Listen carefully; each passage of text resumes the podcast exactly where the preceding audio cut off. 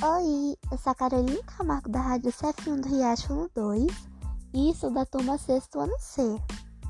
E hoje eu irei falar sobre a Frida Kahlo. Era uma vez uma casa azul brilhante próxima à cidade do México, onde vivia uma garotinha chamada Frida. Ela cresceu e se tornou uma das pintoras mais famosas do século XX, só que ela quase não cresceu. Quando tinha 6 anos, contraiu uma doença chamada poliomielite e escapou da morte por um triz. A doença a deixou coxa para sempre, mas isso não a impediu de brincar, nadar e brigar como todas as outras crianças.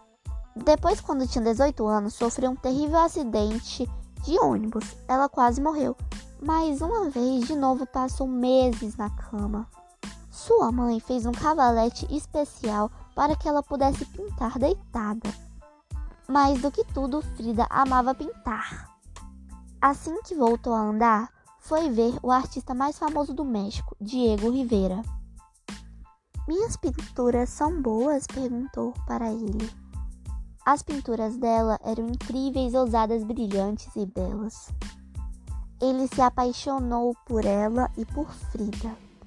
Diego e Frida se casaram. Ele era um homem grande com um chapéu de aba larga.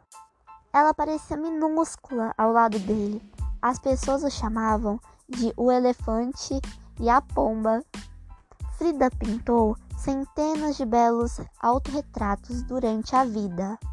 Muitas vezes cercada pelos animais e pássaros que tinha, a casa azul brilhante onde viveu foi preservada do jeito que ela deixou, cheia de cor, alegria e flores.